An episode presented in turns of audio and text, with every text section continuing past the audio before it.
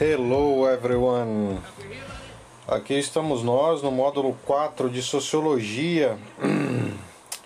Pois bem, quem se deu ao trabalho de ler o plano de ensino entregue no início do ano deve estar ciente que o nosso objetivo né, no terceiro ano do ensino médio é entender os grandes problemas sociais brasileiros na atualidade. Por isso mesmo a gente começou né, com a questão da organização política, depois a gente passou pela questão agrária, que foi o último módulo, né, e neste módulo uh, nós discutiremos a questão educacional. Né? Para a gente entender a importância da educação no âmbito da sociologia, a gente precisa, evidentemente, relembrar qual é o papel do sociólogo e qual é o seu objeto de estudo é, como o próprio nome diz, sociólogo é o cientista que se ocupa ah, de estudar esta coisa chamada sociedade. Né? Vamos lembrar também que nós vivemos em uma sociedade capitalista, isto é, em uma sociedade do capital, no qual o capital, ou melhor dizendo, a busca pelo acúmulo de capital, produz a quase totalidade dos problemas sociais que enfrentamos, né? tais como a pobreza, desigualdade, criminalidade e por aí vai. Pois bem, a questão ah, educacional entra no âmbito dessa discussão a partir do momento em que os sociólogos passam a observar o quão a educação é fundamental na manutenção dessa sociedade do capital e suas contradições, como também o quão ela é necessária né, para a superação dessa realidade em algumas perspectivas. Né. Nesse sentido, é importante destacar né, que quando a sociologia surge enquanto ciência, ainda lá no século XIX, né, a educação para as massas, para o povão, era algo ainda muito incipiente, né? muito novo, que estava começando. Até então, com algumas raras exceções, né, a educação, desde a primária até a superior, era privilégio das elites. Né?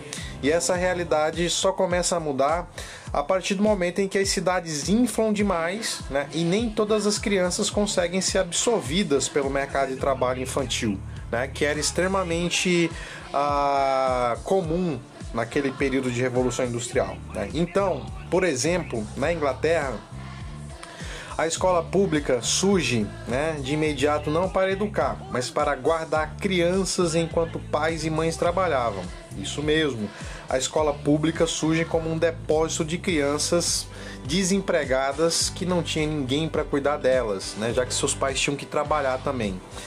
Ah, nesse momento aí, né, vamos lá, Revolução Industrial, século XIX, né, a escola era uma espécie de cercadinho no qual se depositava o máximo de crianças possível. Né?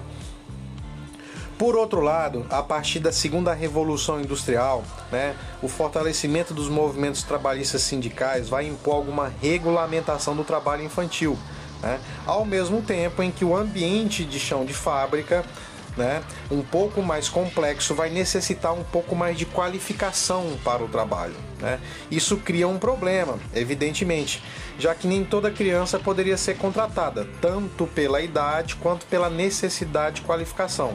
Né? É neste momento que vão começar a ser desenhados né, os primeiros currículos escolares mais voltados para qualificação para o trabalho.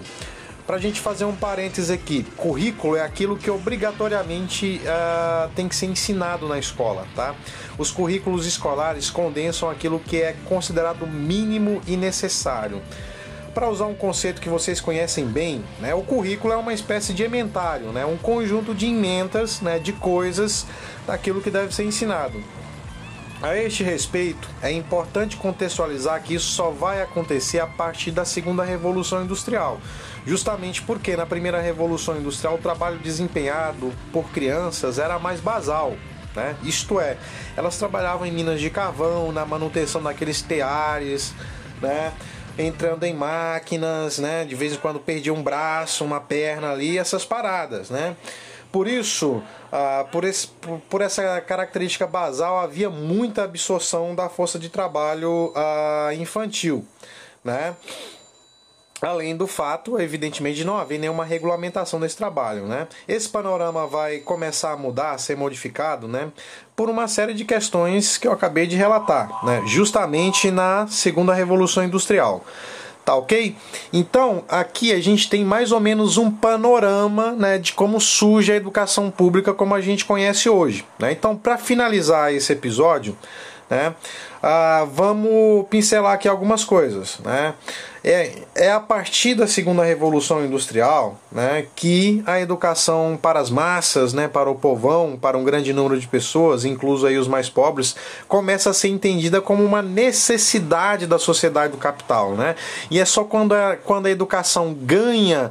É, esse, esse aspecto de necessidade da sociedade do capital para a reprodução do capital, né, que ela evidentemente vai entrar né, como um elemento né, do, da organização do Estado também, né? Isto é, ela vai ser começada a ser oferecida pelo Estado, né? Neste momento, né, então a sociologia da educação também vai ser algo muito incipiente, tá? E a gente vai buscar compreender isso no próximo episódio. Até lá!